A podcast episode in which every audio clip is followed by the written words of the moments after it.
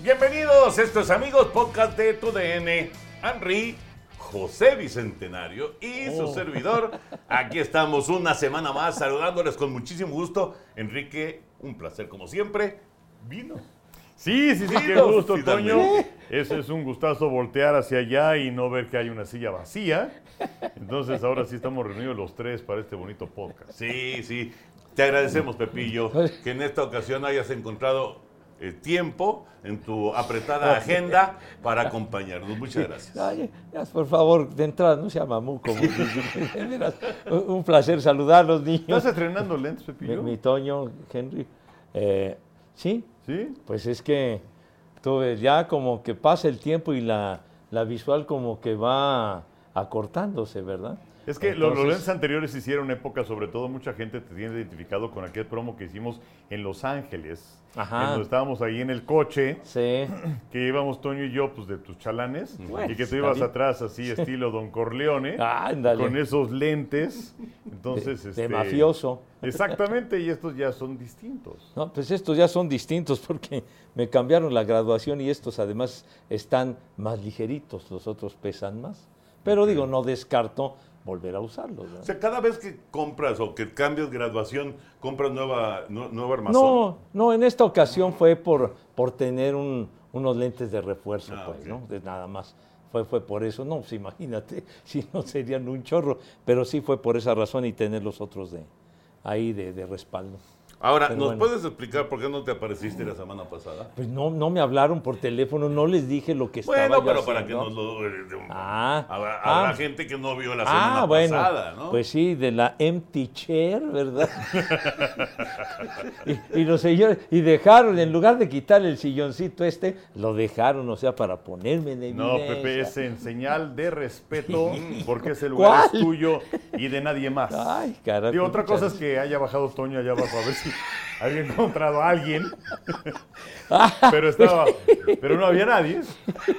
Anduvieron que- en búsqueda de alguno de los muchachos, que si está Ramón, que si está este, el Quijo el Gijón, que si anda Tamedamus, alguno de ellos, ¿verdad? Sí, Pero, pero- déjame decirte que tristemente terminando de hacer el podcast bajé y ya había como cinco o seis. estaba lleno. O sea, hubieran estado dispuestos a traer a alguno de los de la Misión Europa, a Felipe Pepe. o a Marc Rosas. Por Dios, no Bueno, manches. Pues sí, Pepe. Para que aburrieran sabroso. Sabroso.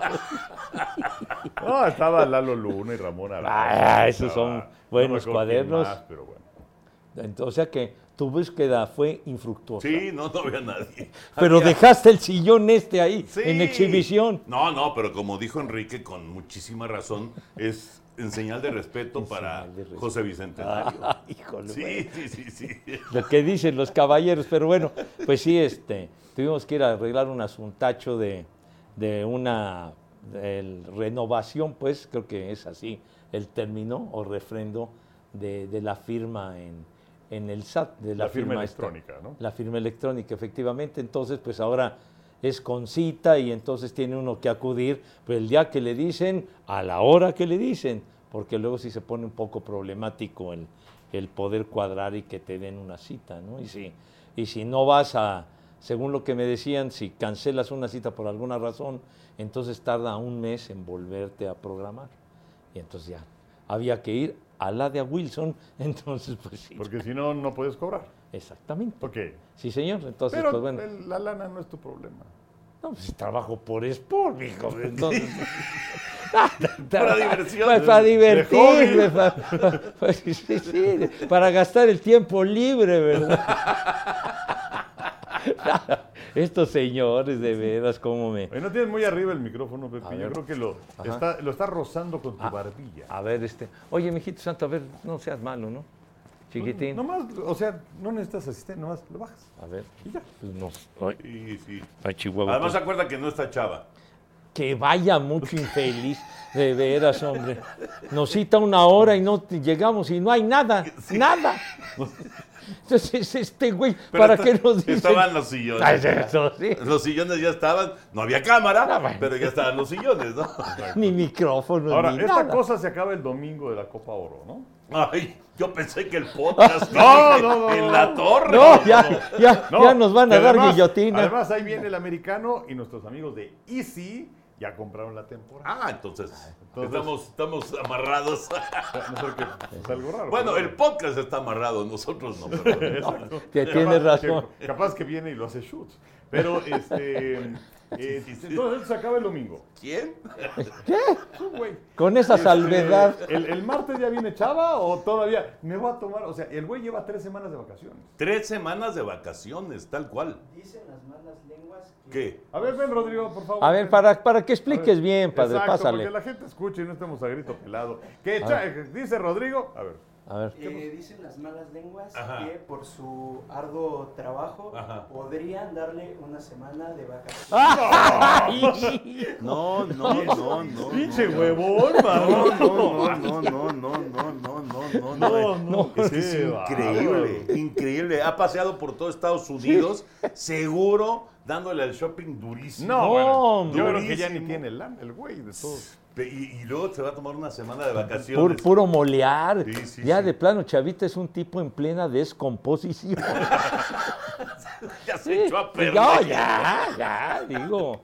Es un Sí, desobligado de tres pesos. Sí, sí, y sale, sale orgulloso ahí en redes sociales con, con el maestro La Volpe y con el maestro Peláez. y- No, maestro, maestro La Volpe.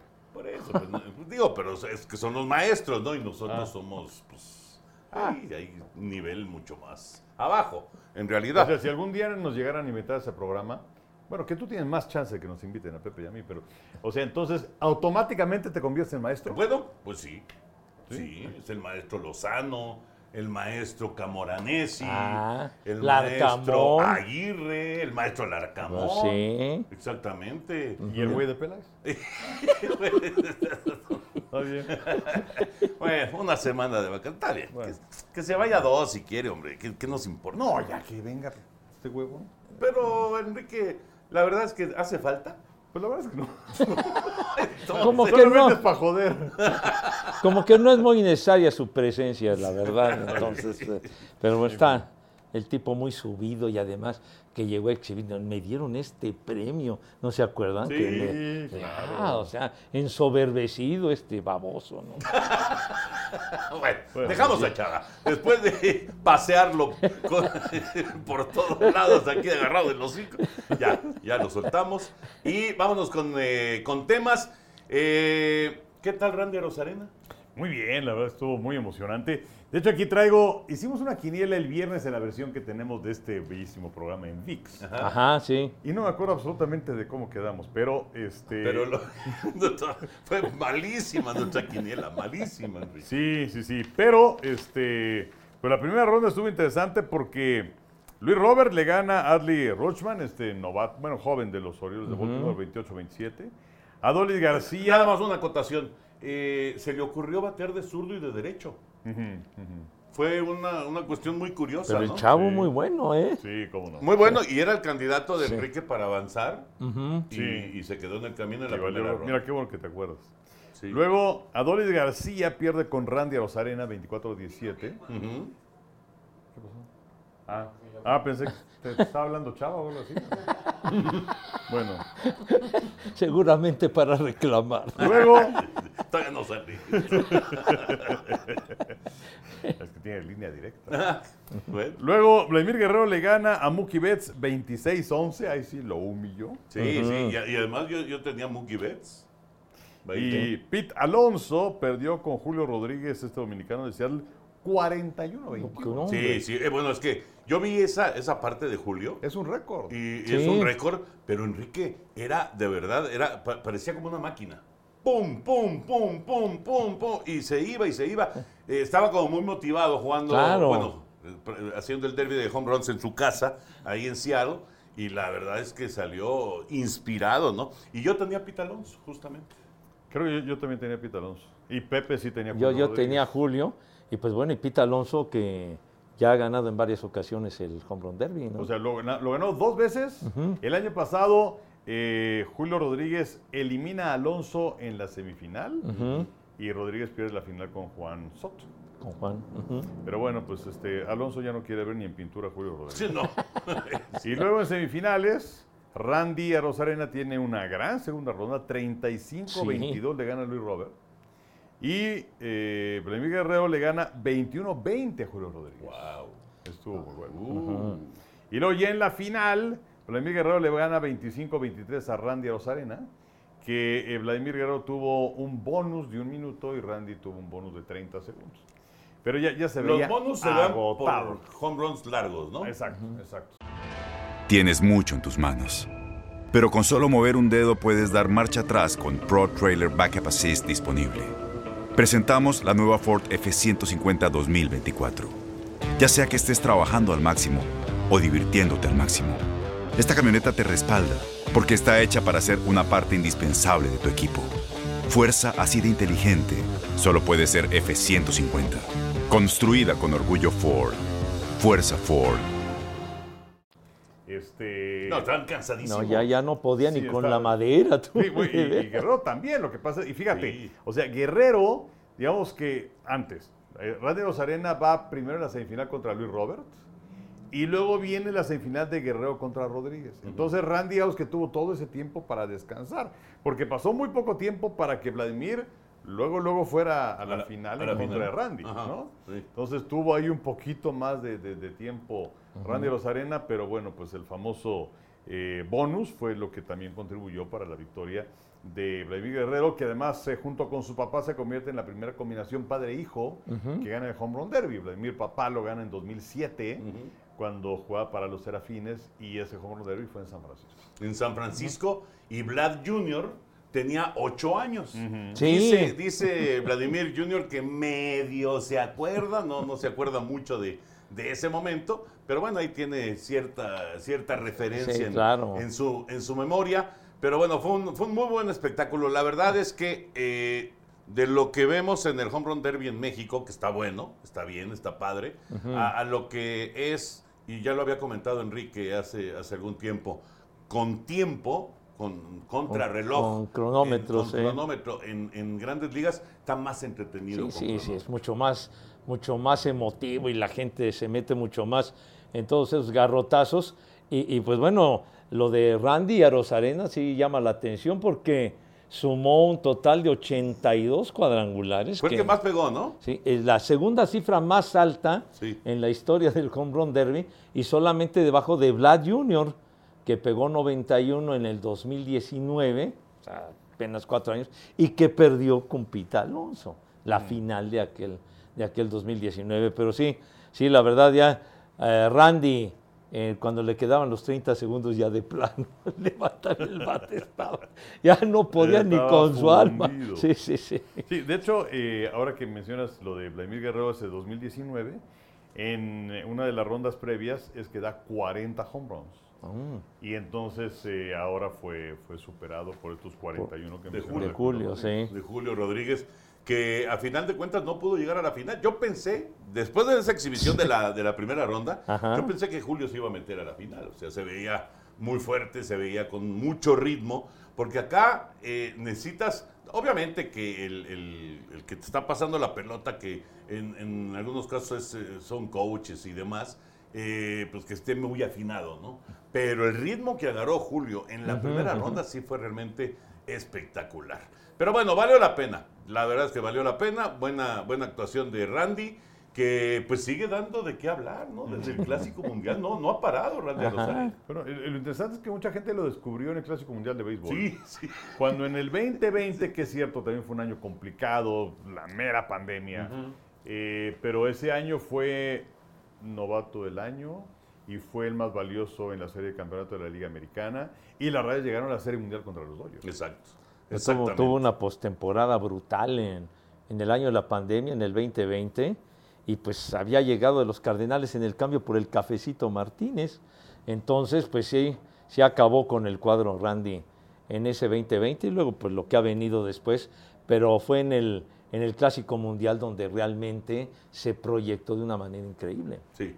Bueno, pues eh, esto con el eh, derby de cuadrangulares. Hoy estamos grabando en martes, al mediodía, y eh, hoy es el juego de las estrellas. Obviamente no vamos a tener acá información de cómo quedó el, el juego, pero sí vale la pena mencionar a los abridores. Tomaron la decisión de darle la pelota a Gary Cole de los Yankees de Nueva York, con nueve victorias, dos derrotas en la campaña. Muy buen año para Gary Cole. Y del otro lado, eh, se, lo, se lo dieron a el, el honor de iniciar a Zach Galen, pitcher de los D-backs de Arizona, que lleva ya 11 victorias en la campaña. Dentro de esta eh, sorpresiva campaña que ha tenido Arizona en la primera parte del calendario, pues eh, digamos que eh, una, una parte fundamental de este éxito que ha tenido Arizona es Galen justamente. Sí, y recuerdo que previo a la temporada mencionaban a Galen como uno de los candidatos más importantes para ganar el Young de la Liga. Nacional. Sí. Así es. Y por ahora lo está haciendo estupendamente. Sí. Eh, y, y estos dos abridores quizás no hubieran estado si es que no se hubieran lastimado Shane McClanahan de Tampa. Y por otro lado Clayton Kershaw de los Dodgers. De acuerdo. Eh, pero bueno, de cualquier forma, la temporada que han tenido ha sido sensacional. Estos dos, para Cole su sexto juego de las estrellas. Y pues eh, seguramente habrán tirado una entrada. Sí, Sí. sí, sí, sí, es nada más, digamos que el honor de arrancar, porque Ajá. queda en tu currículum, Pepillo, Sí. ¿no? Abrir un juego de estrellas. ¿Qué mexicanos han iniciado juego de estrellas? Ah, pues, Valenzuela. Fernando, esto- eh, Esteban, Esteban, Loaiza. Esteban Loaiza. ¿sí?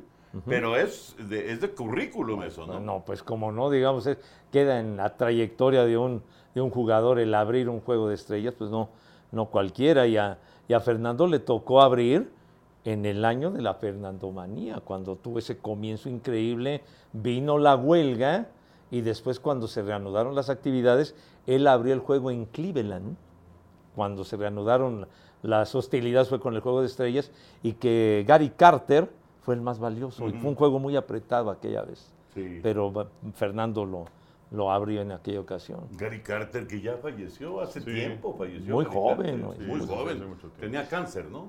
En el cerebro, si no me Sí, equivoco. así es, Es una exacto. cosa muy, muy, muy, fea. bastión de aquellos Mets del 86 Sí. ¿no? que, que vinieron de atrás para ganar la Serie Mundial a Boston. Y Sí. lo- lo- con los Expos también, donde surgió, pero eh, ha sido considerado Gary Carter uno de los mejores en la historia bloqueando el home. Era un verdadero artista. Creo que él y Sousa eran los, los, jefes. Los jefes En- para en esa época. Sí, sí, sí. Que ha cambiado, ¿no? Sí, ahora claro, ahora ya no te dan chance de, No, no. de tapar el home si no tienes la pelota. Y- y yo me acuerdo por lo de Sousa, cuando, cuando Sousa se preparaba para recibir el tiro, ya, ya lo tenía muy hecho. Venía el tiro y venía el corredor Ajá. y él se ponía adelante del home. Sí, sí, y claro. entonces, aunque no llegara la pelota, tapaba al corredor, Claro. luego recibía la pelota y lo tocaba. Sí. Y por eso los corredores entraban. No, pero aguantaban Con vara. todo, porque, porque a final de cuentas, pues te están tapando el camino a la, a, a- a- la carrera, ¿no? Pero, pero, eh, son otras épocas, ha cambiado y, y es de, de las cosas que, que han modificado. Pero bueno, en fin, y por cierto, ahorita, ahorita me acordé, pero eso ya es tema de, de NFL, que va a salir ya eh, el documental de corebacks. Y, y- y ahí se habla, entre otras cosas, de por qué se protege tanto a los corebacks.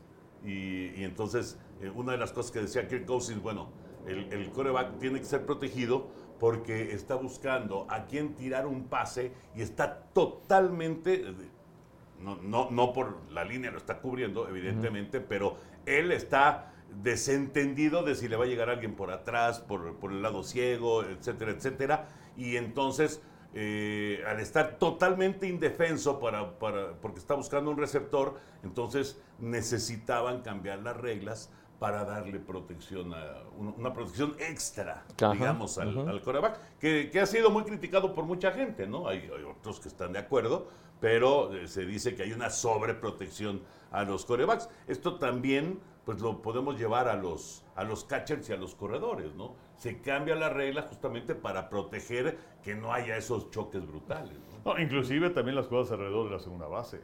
También, O sea, también. el otro día estaba viendo una, una imagen de, de los 70, la verdad no me acuerdo quiénes eran. Pero bueno, cómo llegaban a arrollar a segunda base, sobre todo cuando estaban armando un tiro de doble play. O sea, era, era brutal, Sí, brutal.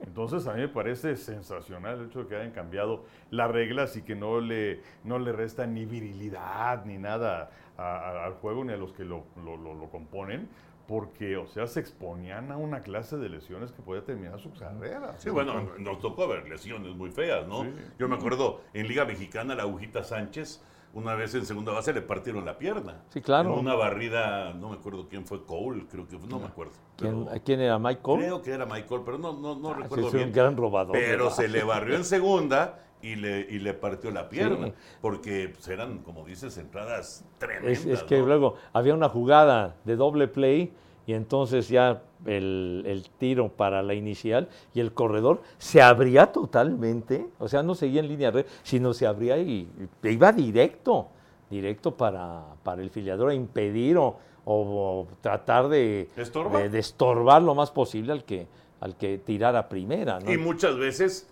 de- eh, digamos que se iba la cámara con el tiro a primera Sí. base y en segunda ya estaba la madriza. No, pues, ¿se acuerdan en, en el, en un playoff? eh, si no mal recuerdo, que fue Dodgers contra Mets hace algunos años, cuando le fracturaron la pierna al shortstop de los Mets, este que fue estrella de los Phillies, Chase Utley. eh, Chase Utley. Ahí, Ah, ahí cambió la regla. ahí cambió la Ahí regla. cambió la regla. Exactamente. ¿Se acuerdan que le partió la sí, piel, sí, se armó sí. un escandalazo? Sí, sí, sí, porque sí. fue una, una barrida, como diría Sony, una barrida chacalesca. Sí, entonces, y entonces efectivamente ahí se, cuando Otley jugaba con los Dodgers, ya, ya en su recta En final. la parte final de su carrera. Sí, sí, que se juntaron ahí los dos, porque se juntó eh, Jimmy Rollins y se juntó Chase ajá. que era la gran pareja de Filadelfia, se juntó con los Dodgers. Sí, Hablando acerca de esta parte final de- de- del calendario en, la, primera, en la primera parte, eh, lo, que, lo que hace el pichó de, de Detroit llama la atención, ¿no? Vigésimo juego sin hit ni carrera en las ligas mayores. Antes no había forma de que sacaran a un pitcher si estaba tirando sin hit ni carrera. Ahora, digamos que esto cada vez es más común, ¿no? Un juego sin ni carrera combinado. Y se dio con el equipo de Detroit. Sí, que fueron tres pitchers. eh, Manning es el pitcher que inició, que fueron seis un tercio, seis, Seis dos dos tercios. tercios. Seis Sí. dos tercios. Y eh, bueno, pues así fue como decidió manejar a J. Hinch, el manager del equipo de los Tigres de Detroit. Es el noveno sin ni carrera que lanza, por cierto, el equipo de los Tigres. Y bueno, pues eh, sí fue un, un hito que llama la atención. Además, en contra de los Azulejos de Toronto, que tiene muy buenos bateadores. Exacto, exacto. Y, y lo sacaron, menos de 100 picheos llevaba, Sí, sí, sí. llevaba Manning, pero, pero era la séptima entrada. Y entonces, calculando a J. Hinch, y de hecho, qué, qué chistoso, porque este sa- el sábado pasado, que de repente pues, entras a la aplicación y ves, y ay, mira, está tirando un juego sin hit ni carrera, entonces lo puse, ¿no? Justo en la séptima entrada, y con dos outs en la pizarra, da una base por bolas Manning, y lo decide sacar Hinch. Con una base por o sea, ni siquiera lo dejó terminar la, la séptima entrada.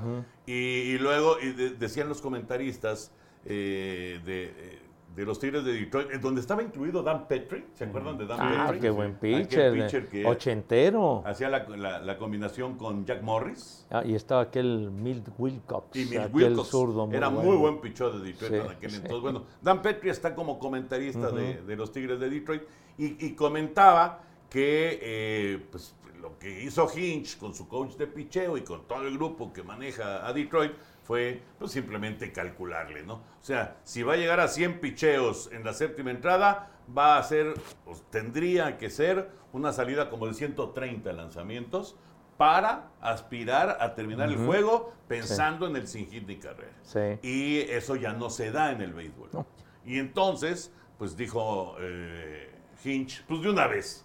De una vez en la séptima entrada y así no, no, no, no acercamos demasiado el, el sin hit solamente de Manning y, y ya, digamos, si hubiera sacado tres outs de la octava, este, ya como que hubiera, se hubiera visto ya con más presión. No, y la al gente momento de esperaba. sacarlo, ¿no? No, Y además el, el marcador estaba apretado porque a fin, a fin de cuentas ganaba Detroit, o sea, ganó Detroit 2-0. Dos. Sí. O sea, sí, muy bonito lo de sin hit, pero lo importante es ganar el Claro, partido. claro. Y entonces no, no había margen de error. No, no, no, para nada, para nada. Y este muchacho Lange cerró muy bien. Sí. Cerró. Lang, fíjate, es, Lang. es Lang.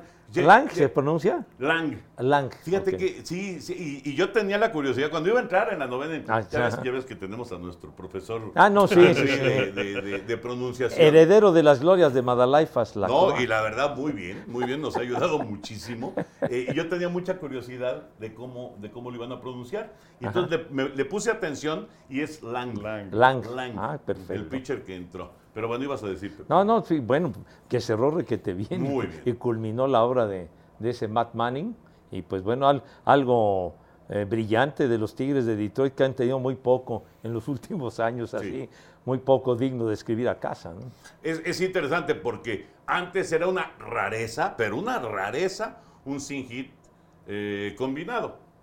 Ahora, y, y lo veremos, bueno, ojalá que lo podamos ver, Pepe seguro, pero Henry y yo, ojalá que lo podamos ver en unos 15 años, va a ser una rareza un sin hit de uno solo. Pues sí, digo, a no ser que sea una baja cantidad de lanzamientos. Sí. ¿no? Oye, y, y también eh, el, el mismo sábado, lo que hace Eli de la Cruz. Así que va. ¿Qué clase de Sí, sí, pelotero? sí, sí, sí, este joven que acaban de subir, pues hace cosa de un mes más o menos, los rojos estaban en sucursales, y ya había dado muestras, porque además tiene una pinta así como que alegre, desenfadado, físicamente me recuerda mucho a Fernando Tatis de los padres, o sea, espigado y con su rastra, o sea, pero eh, pues que conecta hit y con ello empata el partido contra Milwaukee, y luego que se roba segunda y que se roba tercera y que el pitcher estaba en la baba, que nadie pide tiempo y que se roba home. O sea, es, es de esos peloteros que, que necesita el béisbol, ¿no? Jugadores que te llamen, que, que- que tengas interés de verlos. Y es un jugador obviamente sensacional y a fin de cuentas ganaron los rojos el partido. Sí, pero es, es- es- necesitas esos peloteros y son peloteros que la gente paga por ver. Ujú. es, es realmente eh, un espectáculo y además fildea bien. Es, eh, el tipo tiene rapidez, pero también tiene poder. O sea, está llamado a ser un superestrella. Sí. Vamos a esperar a que se establezca en grandes ligas, ¿no? Pero está llamado a ser Sí, un sí, ahora sí superestrella. que, como dicen, tiene todas las herramientas Sí. el chavo. Boost Mobile tiene una gran oferta para que aproveches tu reembolso de impuestos al máximo y te mantengas conectado. Al cambiarte a Boost, recibe un 50% de descuento en tu primer mes de datos ilimitados. O, con un plan ilimitado de 40 dólares, llévate un Samsung Galaxy A15 5G por $39.99. Obtén los mejores teléfonos en las redes 5G más grandes del país. Con Boost Mobile, cambiarse es fácil. Solo visita boostmobile.com. Boost Mobile, sin miedo al éxito. Para clientes nuevos y solamente en línea, requiere AroPay. 50% de descuento en el primer mes requiere un plan de 25 dólares al mes. Aplican otras restricciones. Visita boostmobile.com para detalles. diría mi papá, tiene Benacá también, tiene carisma el chavo, tiene, tiene jalón.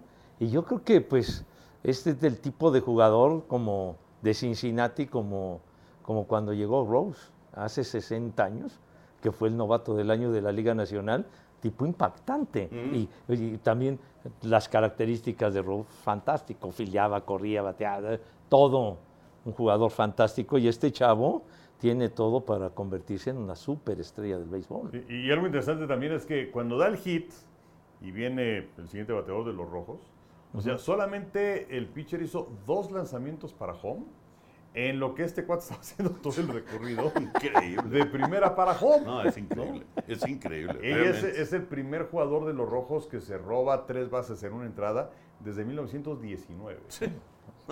Y además ya batió el ciclo también, ¿no? Sí. O sea, es. Batió el ciclo cuando, cuando llegaron a las 12 victorias consecutivas, esa muy buena racha que no tenían desde el 57, una cosa así, y que luego al siguiente día perdieron. Sí. Pero ese día batió el ciclo. No, el chavo está que no cree nadie, jugadoras. Y Cincinnati está ahí, ¿no? Peleando por. Ya conseguir falta, la calificación. ya hace falta, falta, claro. ya. Cincinnati es un equipo de tradición y Sí, que sí, ha dado tumbos en, en los últimos años. Oigan, y Arraes, Arraes que no. ¿Cómo no- va? Siempre, siempre es importante el dato Arraes. Terminó la primera vuelta, aunque realmente ya rebasamos este, los 81 juegos, que es la, mitad justo de la temporada. Van como 8 juegos ya adelante de, de- ya van como 89 juegos de, de los equipos, pero bueno, está bateando 383. 383 todavía es eh, posibilidad de batear 400, pero qué difícil es mantenerse ahí. ¿eh? Sí, pues es que debe ser una constancia bárbara, Sí, o sea, es algo sí, fuera sí. De, de la normalidad. Eh, y pues no va a batear para 400, pero pues la verdad es que es un buen tema. Es un buen pelotero. Ahí estará también en el, en el juego de las estrellas. Qué tremendo bateador. Hablando de Liga Mexicana, a ver, Henry Pepillo, ¿cómo es posible que en una, en una liga en donde califican 12 equipos a postemporada, 12, Ajá. y estamos hablando de que son, ¿cuántos equipos? 18. ¿no? 18, sí. 18, ya corrieron a 11 managers. Habiendo equipos que están, por decir algo, el último, el más reciente que corrieron, que es Rodríguez, el de, El el Monclova. de Monclova, está en zona de calificación. Y sin embargo, le dan las gracias. O sea, entiendo que a lo mejor Monclova no está peleando el primer lugar del norte, pero va a estar en el playoff. Y sin embargo le dieron cuello. Sí, bueno, y Tigres ha tenido tres managers, aunque bueno, Tigres ha sido una temporada del asco. Pero lo que sí me llama la atención ante todo, yo creo que a todos, fue lo que pasó con Juan Gabriel Castro. Que pues iba, ¿qué? Una semana, Sí, no iba semana nada. y media de temporada y lo corrieron. Que eso te habla, eh, vamos, es- me parece una obviedad, que nada tenía que ver con los resultados deportivos, sino que pues más bien era una cuestión de, de fricciones con la directiva. Pero pues sí, sí llama la atención que hay, hay equipos que están ahí en la pelea que van a calificar y que va a ser con otro manager. Pues sí, por- Rarísimo. fíjense, por ejemplo, eh, el, el Águila de Veracruz, digamos, está batallando para tener por lo menos 500, pero está en este momento en zona de Pero además está clasificación. peleando por el cuarto Eh, lugar. sí, corrieron a- al Coyote, corrieron a- al A Coyote Matías. Carrillo. Y o, también lo más reciente, los Guerreros de Oaxaca, aunque con marca perdedora, el sexto lugar y corrieron al Ceviche Gil y pusieron a, a- a Daniel Travieso, a Dani Fernández. Entonces de repente como que sí saca de onda ese tipo de cosas. Digo, ¿no? de que hay poca paciencia en Liga Mexicana, eso está clarísimo. Y además, en- en- a ver, los- ¿cuáles son los títulos más recientes? El más reciente es Yucatán, Ajá. ¿no? ¿Quién, lo- quién era el manager? El manager, el. Chapo, el Chapo, El Chapo Vizcarra, Vizcarra, Chapo sí. Vizcarra. Chapo Vizcarra. El Chapo Vizcarra, ¿en qué equipo empezó el año pasado? Chapo empezó, si no mal recuerdo, en Saltillo. En Saltillo, en Saltillo, y terminó siendo campeón con los Leones de Yucatán. Y, do- y el año anterior a ese, ¿quién era el manager? Bueno, ¿quién fue campeón? Tijuana, con Omar Rojas. Con Omar Rojas. ¿Dónde empezó Omar Rojas la temporada? Omar Rojas, ay, Estaba en otro equipo. No tengo Sí. si era Monclova, pero estaba en otro equipo. sí, sí, estaba en otro equipo, tienes razón. Y terminó siendo campeón contigo. O sea, ¿qué onda? Los últimos campeones de Liga Mexicana, managers campeones de Liga Mexicana, empezaron con otro equipo y terminaron siendo campeones eh, con, con- con- con una escuadra diferente. O sea, una- es una cosa rarísima, pero ya- es, como una, es como una epidemia en el béisbol mexicano. Están peor que en la Liga Muy X. Pero claro, claro que sí. Claro Oye, que sí. y es que eh, haciendo memoria, eh, el que comenzó de manager de Tijuana era Omar Vizquel. Sí, bueno, aquel también tuvo broncas. No, digo, comenzó él, pero luego trajeron a Omar A y Omar. Omar los llevó al campeonato, ¿no? Sí, pero Pero sí es sí. muy raro, o sea, sí, ha- hay algo que, que se presta para, obviamente los equipos no te van a permitir entrar a, a- ¿no? a la intimidad del Al vestuario, A inside. contarte el chisme, pues. pero, pero hay algo que pasa en, en- en nuestro béisbol que provoca una paciencia a- al, así, así de Mínima, este ¿no? tamañito, Sí, sí, sí. de este tamañito, es, es realmente de llamar la atención, es muy extraño. Sí, sí, sí. Muy extraño lo que pasa. Y bueno, ya veremos finalmente. Digo, entiendo que hay algunos casos que son por, eh, por problemas extradeportivos, como decía lo de Juan Gabriel, que seguramente la cosa se puso muy, muy complicada y con los diablos, con aquella primera semana de gira que fue en, el, espantosa. en el norte, ¿no? Semana y media, porque se- Yo creo que ganaron un juego. y ¿no? perdieron ocho.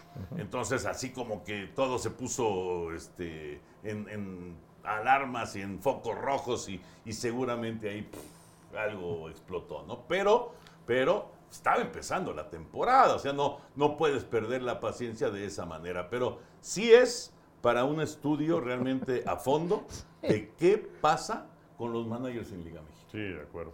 Oye, eh, y bueno, dentro de la NFL, Sí. Pues, ¿Ya, eh, ya vas a brincar a la NFL, Henry? ¿No quieres platicar de los Diablos y de los Toros de Tijuana nada más que son los líderes? ¿Esa va a ser la final de la Liga Mexicana? pues es muy difícil. Es muy difícil saberlo porque te tienes que chutar eh, que son dos series o tres series para llegar hasta la final, ¿no? Sí. Es- Porque primero, o sea, califican seis equipos y ahí tienes que jugar una serie. Sí. Y luego que los tres ganadores más el menos malo de los que pierden, No, sí, otra. otra serie. Y luego la final la final de, la zona. Tres. Ajá. O sea, tienes que ganar tres series para llegar a la final. Correcto. Entonces está complicado. Está difícil. No, Está sí difícil, sobre todo series cortas, ¿no? Sí, sí, Está sí. difícil. Pero fíjate, los, los Diablos llevan, llevan tres temporadas consecutivas siendo eliminados en la final del sur por los Leones de Yucatán. O sea, se han quedado en la orilla. Y el año pasado, Tijuana estuvo a punto de llegar otra vez a la final y perdió con, con los Sultanes de Monterrey que los barrieron. Entonces, se- sería una final inédita. Tijuana, México, sería una final muy atractiva. Sí. Muy atractiva. Bueno, ahora sí. ¿No quieres hablar nada de los Tigres o de Campeche? No, no, ya. Bueno, este... Más para no salirnos de. Bueno, es que eh, hay, hay una contratación interesante, pero en el mercado de gente libre los dos nombres que más llaman la atención en este momento, que es Dalvin Cook y es DeAndre Hopkins, pues no hay nada. Habrá que esperar a que se abran ya los campos de entrenamiento. ¿Viste el mensaje que le mandó la gente de Búfalo a Hopkins? Le, ¿Qué mandó- decía? le ma- le- le- le dijeron, si quieres un anillo, vente para acá. Ese fue el mensaje de la gente de Búfalo Ah, para sí. Hopkins. Sí, pero habría que ver. También han tenido una situación ahí un poquito este, difícil con Stephon Diggs. Entonces, no sé. Pero eh, inclusive hay muchos que ponen a Dalvin Cook con los Jets de Nueva York. Hoy sería una gran contratación, pues muy sí. buen jugador. Y la razón para que no se hayan contratado en este momento, pues es que seguramente las expectativas económicas no se han llenado. Pero eh, resulta que los Jaguares de Jacksonville tienen a Doc Peterson como entrenador en jefe. Y la contratación más reciente de los Jaguares de Jacksonville se llama Josh Peterson, que es a la cerrada, que jugó en la USFL con los apostadores de Houston. En la campaña anterior tuvo 10 partidos, tuvo 24 recepciones, 325 yardas. Con aquellos apostadores de Houston de hace mil años, ahí estaba Jim Kelly. ¿no? Era el coreback. Sí, sí, sí. de Era el en Jim 84. De hecho, fue el primero que. Jim Kelly fue el primero que alcanzó las 5.000 yardas Sí. en, en una temporada y lo hizo en la USFL. Exactamente, y bueno, a él lo contratan por el novato Leonard Taylor que se lesionó. Ahora, está complicado que pueda ser el equipo, porque pues tienes a Evan Ingram, que es el ala cerrada titular, que Ajá. es bastante bueno, tienes una ala cerrada que tomó en la segunda ronda del draft, Brenton Strange, tienes a dos jugadores que tomaron la quinta ronda del 21, Luke Farrell y también Gary Prince. Este muchacho no ha jugado en la NFL, pero ha pasado tiempo con San Francisco en el 21, con Nueva Orleans en el 21, con Kansas City el año anterior. Y eh, esto nos lleva a una cuestión interesante de cuántos o de quiénes padre e hijo han sido entrenador o coach y su hijo en el mismo equipo. Ah, en el mismo. ¿Cuántos? Ajá, ¿cuántos quiénes? equipo. Uy. No, pues no tengo ni la menor idea. Pero bueno, suelten algunos nombres. Eh, no, digo, pensé luego, luego en Shula, pero no sé si se alcanzó a dar.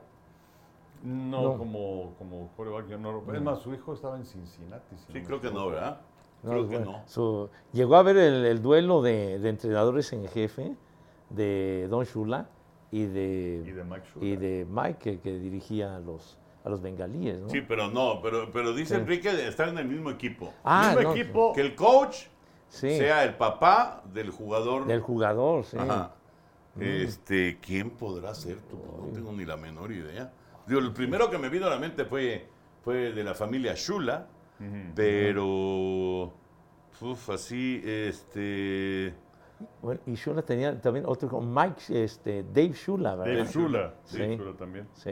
Boost Mobile tiene una gran oferta para que aproveches tu reembolso de impuestos al máximo y te mantengas conectado. Al cambiarte a Boost, recibe un 50% de descuento en tu primer mes de datos ilimitados. O, con un plan ilimitado de 40 dólares, llévate un Samsung Galaxy A15 5G por $39.99. Obtén los mejores teléfonos en las redes 5G más grandes del país. Con Boost Mobile, cambiarse es fácil. Solo visita boostmobile.com. Boost Mobile, sin miedo al éxito. Para clientes nuevos y solamente en línea, requiere AroPay. 50% de descuento en el primer mes requiere un plan de 25 dólares al mes. Aplican otras restricciones. Visita boostmobile.com para detalles. este, que eh, Ay, jole. Andy Reid tenía a su hijo, pero como entrenador Como asistente. entrenador asistente también. Mm, No, no, no. Ahora sí que. hijo. Híjole. Y en el mismo equipo, en la torre. Ay. A ver, Henry. Pues mira, hay un caso dentro de la NBA reciente con Doc y Austin Rivers. Está Cal Ripken, padre e hijo, Ah. con los Orioles de Baltimore. Ah, bueno, y también estaba Billy. Estaba también Billy. Estaba también Billy en ese equipo y al papá lo corrieron. Apenas, pues, sí, De volada. tuvo un inicio pésimo de temporada. Creo que, adiós. creo que llegaron a perder 21 juegos seguidos Sí. En el arranque de la Sí, campaña. qué horrible, ¿no? Se, se acabó la temporada en Sí, menos de un mes. sí, sí. Otro caso, Felipe y Moyalú. Ah, Sí, sí, claro. sí, tienes razón. Un caso más, Dale y Yogi Berra. Ah, Dale Berra. Dale Sí. ¿Y del NFL? De la NFL, fíjate que hay un caso, pero no es directamente padre-hijo. Por lo menos de los que conozco, a lo mejor hay alguno. Pero eh, Tom Coughlin, Ajá. cuando dirigía el equipo de los eh, Gigantes. gigantes de Nueva York, digamos que tenía su son-in-law, Ah, bueno. que era Chris Snee. Lo quiere, lo quiere como su hijo. Exacto, que estaba casado con su hija. Ajá. ¿no? Chris Snee. Y, y para este año se va a dar una cosa también interesante porque los vaqueros de Dallas en el draft seleccionaron a Deuce Vaughn, corredor del estatal de eh, Kent, en la sexta ronda. Su papá Chris es director asistente de reclutamiento colegial de los vaqueros. Sí, justo el otro día que de la, hicimos, la historia de, cuando fue el draft, ¿verdad? hicimos, hicimos el, el programa este de los vaqueros de Dallas. Sí, eh, que quién sabe cuándo va a salir, pero lo hicimos. que Henry nos votó. esa sí, vez. sí, sí. No, me pusieron otra asignación. Ah, Estaba al mismo tiempo departiendo con Ramón Aranza, Alex de la Rosa y Facu. Y Facundo. Pero estábamos recordando justamente de, de este muchacho Bond, que su papá es, es de, los, de los famosos buscadores. Sí. Que, que- fíjate, si, si- ¿qué? ¿qué ole? ¿Ya? ¿Qué no pagaron la luz? ¿Qué les pasa? Oye, ¿qué? ¿Eh? ¿Qué les Oye, pero pasa? qué falta a de muchachos? respeto, hombre. Sí, qué bárbaro. O sea, Ya es un ¿ya quieren que sabotaje. nos vayamos o ¿Quién qué? tiene, por favor, que venga? ¿Quién fue? ¿Sí? Ya fue un- algo de ¿Sí, ¿Ya sabotaje. corrieron? O sea, le hicieron el clásico de cuando era uno niño y estabas en la calle. Tocabas el timbre y a correr. Así decía, vamos a tocar timbres. Ahorita me acordé, ahorita me acordé de mi hermano. Por algún motivo mi hermano tenía un, un problema con la señora Cheli. La señora Cheli vivía en, en una privada junto a, junto a la casa. Y era súper amiga de mi mamá, ¿no? Muy amiga de mi mamá. La señora Cheli es la, es la mamá de Jorge Garralda. Ajá. Y entonces,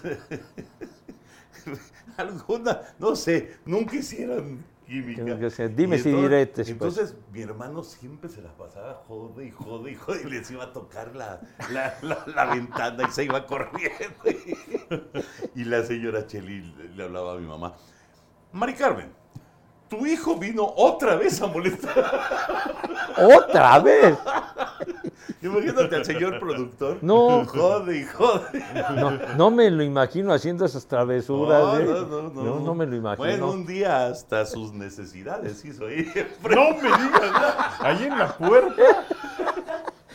Oye, no le conocí esa personalidad. No Era un niño, era un niño. Ah, bueno, sí, No, pero era un niño. bastante No, aceleradito. No fue cuando tenía 20 años, ¿no? Pero- Pero sí fue. Ay, ay, ay, qué cosas más increíbles. Oye, pero ¿qué le habrá hecho la señora? No sé, como que nunca hicieron este. No, pero pues ya para que. Sí. No, no había empatía de ninguna forma. Ahorita vengo a hacer pipí aquí a la entrada de la señora. Pues no. Ay, Oye, qué descaro de plano. Qué bárbaro, Y ese Jorge Garralda, así como lo ves de tranquilo, de, Ajá. y usted no se deje, Sí, como sí. hay que sale en Azteca, Ajá. estaba bien tocadiscos también. ¿A poco, Jorgito? Sí, sí, sí, sí, sí. ¿Sí? ¿Qué, No qué hacía también o qué? Había una separación entre casa y casa en la privada, pues más o menos del tamaño, calcúlale, de un coche Ajá. más tanques de gas, ¿no? Más o menos. Esa era Estás la hablando separación. como de. ¿Cuánto mide un coche? Pues ¿Como un cuatro o coche. cinco metros? No más, ¿no? No, no, no, pero no, de, no, no, no a lo largo, sino a lo Sino ancho. de ancho. Ah, A lo ancho. Ok. A lo ancho. Pues se saltaba de azotea en azotea. De- ya- nosotros nomás nos quedábamos viendo ahí. Y ahí va ese güey. ¡uh! Y aquí le iba ahí, eh, Spider-Man, Spider-Man. No, no, no, no, no, no, qué bárbaro. No, es Sí, no, qué estupideces hace uno de niño. Qué estupidez. Yo me acuerdo, nosotros estupidez. vivíamos en la calle Concepción y en un cuarto piso. Y eh, nos pusimos a jugar una vez a las escondidillas. Y a mí se me ocurrió la brillantísima idea de salirme por la ventana. No manches. Y había pues así como que un, un como que descansito. Y entonces ahí es donde yo me, me- me detenía. Este, obviamente no me encontraron. Pero este, sí, la verdad que estupidez, mano. Y luego ya, ya- regresé sin problema, ¿no? Bendito Pero sí me, me No abría manches. la ventana y vas para afuera. No manches, sí, no, no, no, no. no, Sí, sí. no, no, qué estupidez. Qué bárbaro. Pero bueno, en fin, no hagan eso, por favor. Nunca que mucho menos, no se hagan pipí en la entrada de la señora, por favor. Por favor, no, no hagan esa clase de desfiguros si son tan gentiles. Por favor. Qué bárbaro. chido Faltas productor. a la moral. Bueno, ya me, me- me- me perdí en el tema en que estábamos. Yo también, digo, Este, Ya no sé. que estaba diciendo del americano, de, de los... de Peterson, ¿no? Ajá. Pues sí, de- Pues ya, ya de los quedó. padres hijos, Y, fue una, una selección de, de, bueno, del hijo del coach de los vaqueros, como una quinta o Sexta sexta ronda. ronda. Ah, el Bond. Sí, el Bond. Bueno, Pepillo, vamos a abrir el, el, Ah. baúl, el baúl, por favor. Por Correcto. favor, Rodrigo, si hace los honores. Bueno, traje hoy algo muy especial a propósito de que, de que el día de hoy que estamos grabando el programa se celebra el Juego de las Estrellas. ¿sí? Gracias, Rodrigo. Gra- gracias, chiquitín. Oye, espérame, carajo. Les digo, pues apenas me acabo de dar la bolsa. No, pues ya, ya está en la puerta de regreso. ¿Quieres que le dé las gracias apenas cuando va a agarrar la bolsa? Ya. Entonces, El señor ya estaba allá. Bueno, está bien, hombre. Existe un, un cronómetro, carajo, que diga que No, pero debo de una, dar una- las una gracias. cortesía. Está bien. Gracias, Rodrigo. Y ya sigo con El manual de Carreño personificado aquí cara. Y luego ahí soy medio corto. No, no, no, no, no, te digo, no fue señalar, fue Ah, señalar. Oye, no se nos vaya a ofender, Rodrigo. Y ya, No, ¿con no, no, le va- no te vayas a convertir en otro chavita, padre, no. No, bueno. Bueno, sí, sí es un riesgo, ¿eh? ¿Ah, sí? Sí, claro. Claro, porque aquí hay más podcasts, no nomás es este de amigos. Ah, ¿sí? Se hacen muchos podcasts de fútbol y de De fútbol, cosas. Sí. Pero creo que es el que sobrevive este, ¿no? Ah, ya murieron los demás. No, seguramente eran muy interesantes. Era, era como Misión Europa. Ah, aburren sabroso, hijo, qué O sea, ya no hay más. Pero ahorita hay uno de, que se llama Pole Position de Fórmula 1. Hay uno Ah, de pole pole position ellos sí les prestan el foro. Ah, ok. ya. Ah, ¿De de Fórmula pole. 1? ¿Ellos sí les prestan el foro? Todos los días. Ah, ¿cómo que todos los días, Todos todos los lunes. Todos los lunes le prestan Ah, sí. para la pole position. Ah, Está bien, hombre. Ah, pues está bien. de- de- Nosotros somos felices en nuestra comunidad. Claro. No, Claro, encanta, sí. encantados de la vida. Bueno, total, y entonces que de- del Juego de las Estrellas me permití traer este bonito recuerdo, que es el primer Juego de las Estrellas de manera presencial que transmitimos aquí, sus servidores, fue en el Fenway Park 1999. ¿Quién iba de productor? No iba este. Ay. Eh, ay. ¿Raúl Villarreal? Sí. Ahorita ya sé. Era Raúl Villarreal, exactamente. Sí. Ole, Pepillo, está padrísimo. Yo me compré la, la camisola, ¿La camisola? de Nomar García Parra Ah, en ya. ese viaje. Y es más, es más, inclusive la, la pelota conmemorativa del, del Juego de las Estrellas. Este fue muy significativo porque fue cuando presentaron eh, el equipo que le llaman, no sé si era del siglo. ¿Del siglo? Sí, sí, sí, por- Obviamente, pues nos faltaban algunos ya muertos, ¿no? Pero sí presentaron a muchos peloteros muy importantes. Entre ellos estaba todavía Ted Williams. Ted Williams llegó Claro. en un carrito. Sí. un carrito de golf y, y era muy llamativo y muy emocionante ver a los, a los peloteros ya, Sí. ya consumados de ese momento el acercarse a Ted Williams Sí. como si fueran niños, Sí, sí, ¿no? sí, sí. llegando a su ídolo. Y, y sí, la verdad es que fue muy agradable poder atestiguarlo. Y también eh, sabemos que Pete Rose, por el asunto este de, de las apuestas, todo esto, él eh, está prohibida su presencia en cualquier actividad. Pero eh, le dieron chance de participar. Sí. Y también había un, un reportero, Jim Gray, que este, se le ocurrió ahí hacerles pregu- hacer preguntas de lo de las apuestas y de que estaba suspendido. O sea, no era el momento No, y todo el mundo se le fue encima. Pero la verdad es que fue un gran momento que tuvieron la oportunidad de, de estar presentes. Fue la edición número 70. La edición del Juego de 70. Estrellas. Y ahora, este martes va a ser la edición 93. Fue, fue, fue. Bueno, fue la edición 93, pero bueno. Pero sí fue, fue la verdad muy significativo, porque se terminaba el, el siglo XX. Además, ¿se acuerdan Ajá. que cada una de las grandes estrellas del siglo, Ajá. menos los fallecidos, como dicen, sí, sí. se pararon en su posición? Claro. Sí, claro. Sí, sí. Tercera, short, segunda. Fue extraordinario. ¿eh? No, no, fue muy eh, emocionante. Esa, esa parte la encuentran en YouTube eh, de todo, digamos, de, de toda la ceremonia previa al, al arranque del juego. La pueden encontrar en YouTube. Realmente vale la pena. Fue, vale la pena. fue realmente fantástico y sobre todo, insisto, muy significativo porque ya nosotros tres habíamos transmitido Juegos de Estrellas. Uy, sí, muchos. pero, pero la primera vez que lo hicimos los tres juntos e ir a, a Estados Unidos al escenario, ese fue. Y en lo particular también representó una emoción increíble porque fue la primera vez que me tocó estar en el Fenway Park. Entonces fue realmente algo inolvidable estar en ese, en ese parque, mis medias rojas y todo. O sea que fue, fue un, un día inolvidable aquel.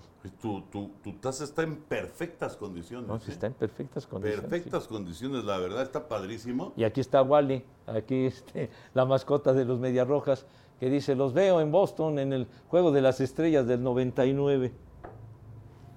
Está muy padre. Qué, qué- qué buen recuerdo, Pepillo. Fíjate que los que, los que Sí. se eligieron para ese equipo de- del siglo Ajá. fueron pitchers, Nolan Ryan, Sandy Koufax, Cy Young, Roger Clemens, Bob Gibson, Walter Johnson, Warren Spahn, Christy Matheson y Lefty Grove. Catchers, Johnny Bench, Yogi Berra. Primera base, Lou Gehrig y Mark Maguire. Segunda base, Jackie Robinson y Rogers Hornsby. Tercera base, Mike Schmidt y Brooks Robinson. Shortstop, Carrick Ben Jr., Ernie Banks, Honus Wagner. Jardineros, Babe Ruth, Hank Aaron, Ted Williams, Willie Mays, Joe DiMaggio, Mickey Mantle, Ty Cobb, Ken Griffey Jr., Pete Rose y Stan Musial. Ay, No me acuerdo, Henry, si, eh, digamos, de, de- de los fallecidos, si estuvieron familiares. Probablemente sí, pero no, no lo recuerdo. Pero sí, todos, todos los que estaban vivos en ese momento, Eh, porque ya varios acudi- fallecieron, acudieron. estuvieron ahí presentes Sí, sí, en, el, sí. en el Fenway y estuvieron en esta ceremonia fabulosa. Y, y de hecho, de esa lista que mencioné, solamente tres no están en el Salón de la Fama. Roger Clemens y Mark Maguire por meterse cosas. Y Pete Rose. Y Pete Rose. Sí. Exacto. Y, y digamos que por sus números, por sus números, eh, los tres tendrían que estar ahí. Sí, claro. Sí, por supuesto. Definitivamente. 13 de julio del 99. Eso quiere decir que estuvimos, eh, estamos grabando esto en 11 de, no, en 12, ¿qué O- soy? 11 de julio. 11 de julio. Entonces, estuvimos en Boston hace la bonita cantidad de 24 años. 24 años. De estuvimos. 24 años prácticamente en estas fechas. Así Sí, es. sí, sí. Fue un gran viaje ese. ¿eh? No, fue, fue- viaje. Si no me equivoco, también fuimos al Home Run Derby. Fuimos al Home Run Derby, estuvimos a- en el fondo del jardín derecho viéndolo. Sí. Pero Sí. no estuvimos todo el tiempo. No, creo que querían grabar algo. Seguramente. Y nos llevaron. Y nos llevaron y entonces ya no nos permitieron seguir disfrutando del Home Run Derby, pero sí fuimos. Sí. Fuimos el día anterior. y, y- Exactamente. y ese juego lo ganó la Liga Americana y Pedro Martínez fue el pitcher que, que se llevó la victoria. Que estaba en su momento, Pedro Martínez. Sí, cómo no. Qué buen recuerdo, Pepillo. Qué padre, Sí, está bueno. la verdad. Muy buen recuerdo y eh, esas, esas grandes figuras que aparecieron. Aquí está el baúl de José Bicentenario. Sí, señor. Ahí lo dejamos. ¿Cómo andamos Perfecto. de tiempo? 51 minutos. Ah, pues ya prácticamente. 51 minutos. Nada más, Henry, platícanos. eh, ¿Qué significa el resultado de los centroamericanos de, de la delegación mexicana? Boost Mobile tiene una gran oferta para que aproveches tu reembolso de impuestos al máximo y te mantengas conectado. Al cambiarte a Boost, recibe un 50% de descuento en tu primer mes de datos ilimitados. O, con un plan ilimitado de 40 dólares, llévate un Samsung Galaxy A15 5G por $39.99. Obtén los mejores teléfonos en las redes 5G más grandes del país. Con Boost Mobile, cambiarse es fácil. Solo visita boostmobile.com. Boost Mobile, sin miedo al éxito. Para clientes nuevos y solamente en línea, requiere AroPay. 50% de descuento en el primer mes requiere un plan de 25 dólares al mes. Aplican otras restricciones. Visita boostmobile.com para detalles. Pues eh, hay varios ángulos. Desde luego que, que la delegación mexicana es la número uno dentro de esta, esta área, pero eh, además de que tenemos atletas de élite, por todo también hay que hablar acerca de cómo ha decaído notablemente el deporte en Cuba y en Venezuela. No es hacer menos los logros de México, pero sí hay que hablar acerca de la oposición que tenía. Entonces, eh, en el, el régimen cubano pues se ha dejado de, de invertirle a la cuestión del deporte, particularmente porque era una maquinaria de propaganda y también porque recibían una buena cantidad de recursos rusos. Y en el caso de Venezuela, pues también la estructura deportiva se ha venido abajo en muchos aspectos. Y Colombia, bueno, pues ahí estaba en el segundo lugar. Eh, y en cuanto a nuestros deportistas, pues sí tenemos algunos que son de élite, indiscutiblemente. Y el filtro, eh, o el primer filtro importante camino a París va a ser en eh, octubre, cuando sean los Panamericanos en Santiago de Chile. ¿Por qué se juntaron el mismo año centroamericanos y panamericanos? Por el asunto de la pandemia, pandemia, todo el desfase y todo esto, porque la edición anterior de los Juegos eh, eh, Centroamericanos fue en Barranquilla en el 18 y debieron haber sido en el 22. Eh, pero bueno, pues ahora se dio esta. Se esta movió para el cuestión. 23 Ajá. y cayó en el mismo de los panamericanos. ¿no? Exactamente. Pepillo, ¿qué te pareció la actuación de México? Aquí, aquí traía yo las, No, las pues, medallas total. No, Fueron fantástica. Pues, sí. 353. Sí. Impusieron récord. 145 de oro. Y fíjate, me llama la atención este dato. Los hombres ganaron 58 de oro. Ujú. Y las mujeres, 71 de oro. Sí. Y ya mixtos, 16. Ujú, ujú. No, pues es que la verdad eh, fue un trabajo fantástico de, sobre todo la, la constancia, la consistencia de, pues de todos los muchachos, de las muchachas que, que estuvieron trabajando durante años y pues es lo que hay, ¿no? Vienen los Juegos Centroamericanos, lo hicieron muy bien, ahora vienen otras competencias muy importantes, no solamente el- los Panamericanos que decía el Henry, vienen campeonatos mundiales, el de natación en Japón, Sí, etcétera. Que, que- Eh, que da lugares para los Olímpicos. Exactamente, entonces es el continuar y darle seguimiento a, a todo esto para el objetivo primordial es poder estar presente en unos Juegos Olímpicos, pero la- los resultados lo dicen todo. Hicieron un trabajo fantástico y, y la verdad felicidades porque superaron la, la marca que tenía México en, en Centroamericanos. Esa es la nota padre. La nota mala es eh, que México por primera vez en la historia no va a ir a una universidad. Sí, hombre. Eh, México que inclusive fue anfitriona de la, de- de- de la universidad en el 79. Sí. Eh, hace cuatro años, cuando se llevó a cabo en Nápoles, en Italia, México terminó en el octavo lugar. Una muy buena cosecha de medallas de oro, plata y bronce. Pero, eh, pues eh, dice Conde, que se llama la, la asociación que tiene su cargo todo lo que es el deporte estudiantil, eh, que después de haber agotado todas las instancias con la CONADE, pues dijo, no, no tenemos presupuesto. Y entonces eh, se, se corta este trabajo de una comunidad Claro. que son, eh, dice Conde, son 780 mil estudiantes atletas.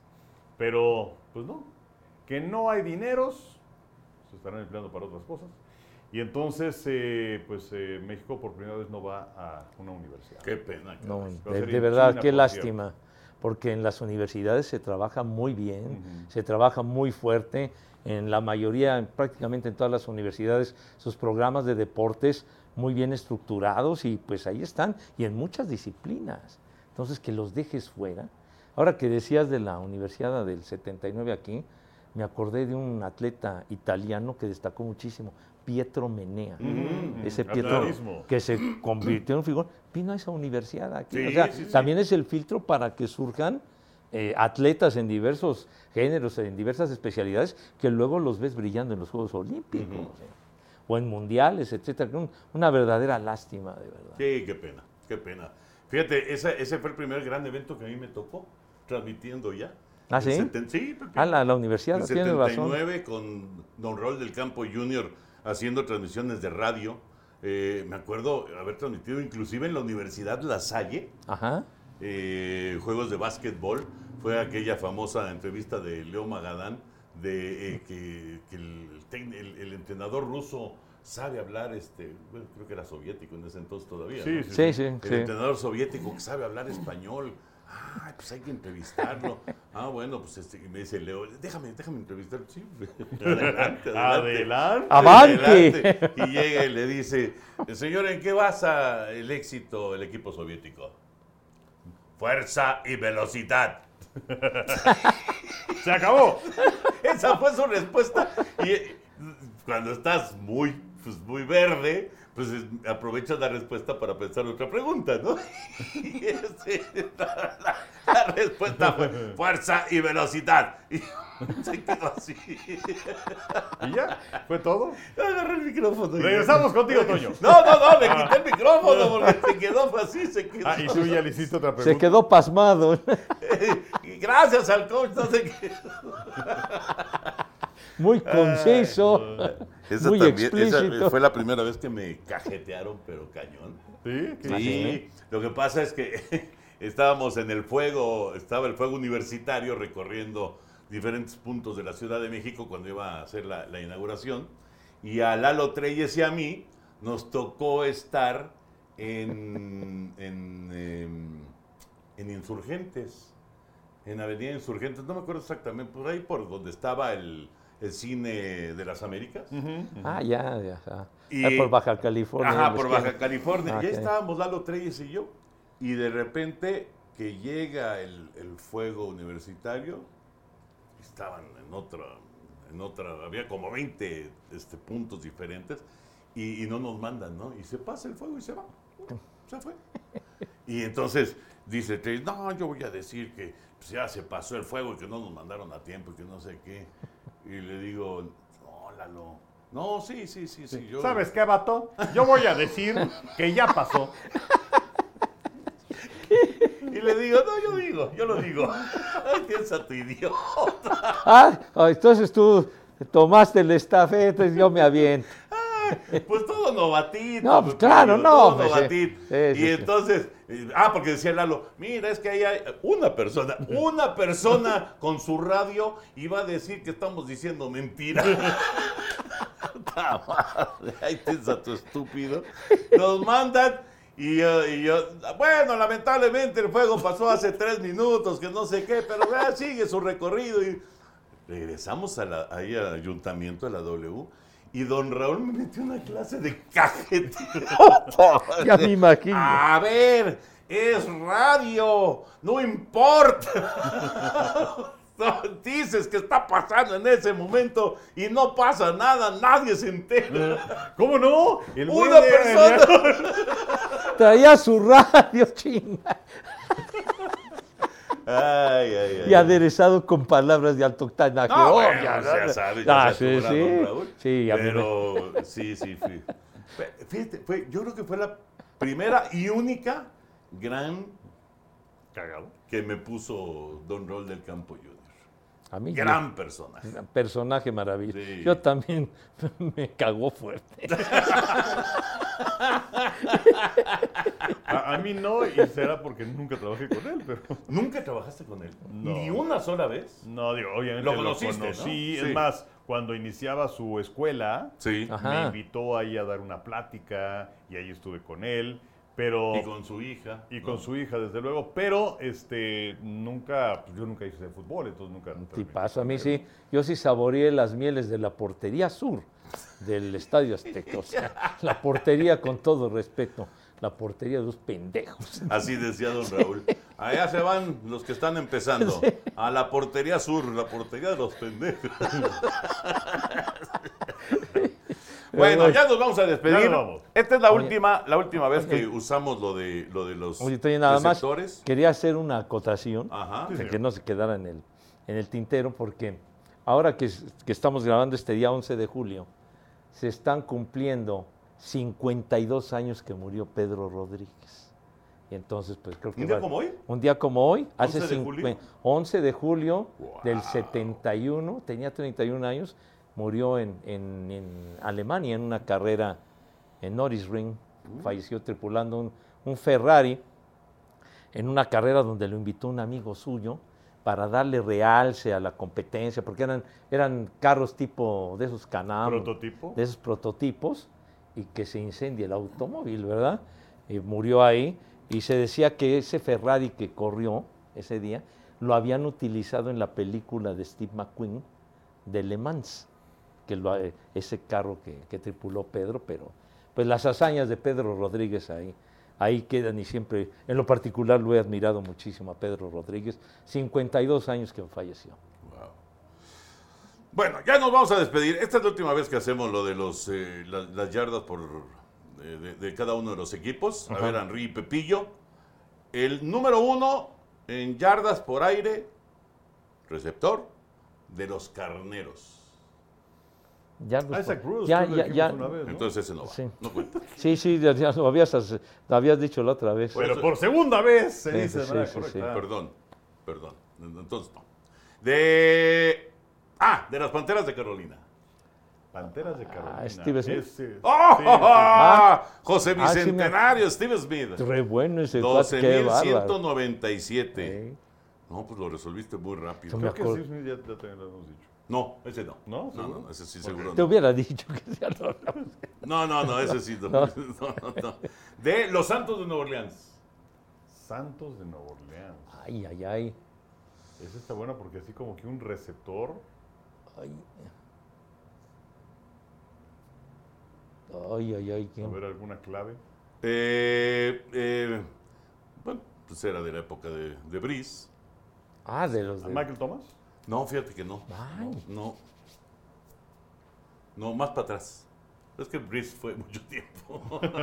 Sí, sí, Brice llegó en el 2006 a los Santos de Nueva Orleans. Entonces, además, ay, jole. Ay, sí. No me viene un nombre. No, no, está difícil, ¿eh? no, no, no. me- Marquis Colston. Marquis Coles. Estaba difícil, ¿verdad? No, pero sí, la verdad sí. Y el último, el receptor número uno de los gigantes de Nueva York. Mm, Tampoco está fácil este. ¿eh? Híjole. Du, du, du, Digo, los gigantes tienen una No, no, larguísima historia, pero bueno, para que no se vayan hasta ¿no? los principios y demás, lo llegamos a transmitir. Ah, no, También son muchos años. son bastantes. Son 40 años. Este. Híjole. Ay. Hijo. Mm, Yo no creo que sea McCaffrey. No. no, no. Mm, mm, mm, mm. Bueno, les voy a dar una pequeña ayuda. Ajá. Número 81. Ay, Número ¿quién 81. que sea? ¿Tumer? ¿Mari Tumer? Ah. Ah, Mari Tumer. Ah, Mari Ah. Tumer. Y un ¿Bonus? bonus. y un bonus. El número uno de los jefes de Kansas City. Mm, mm, mm. Será Tony González. ¡Ah! ¡Qué bárbaro! Estuvieron enormes durante todas estas semanas. La verdad, mis respetos. Mis respetos porque es bien difícil. Bien difícil. Ya nos vamos, Henry. Siempre Gracias, gracias. Gracias, José Vicente. Gracias, niños. Ahora Gracias. no estuvo la silla vacía. No, pues vaya. A ver, a ver si la semana que viene. Depende, Charo, de, charo. depende de sus citas. Exacto. Charro, qué pacho. Qué pacho. Gracias por acompañarnos. Esto fue Amigos Podcast de Today.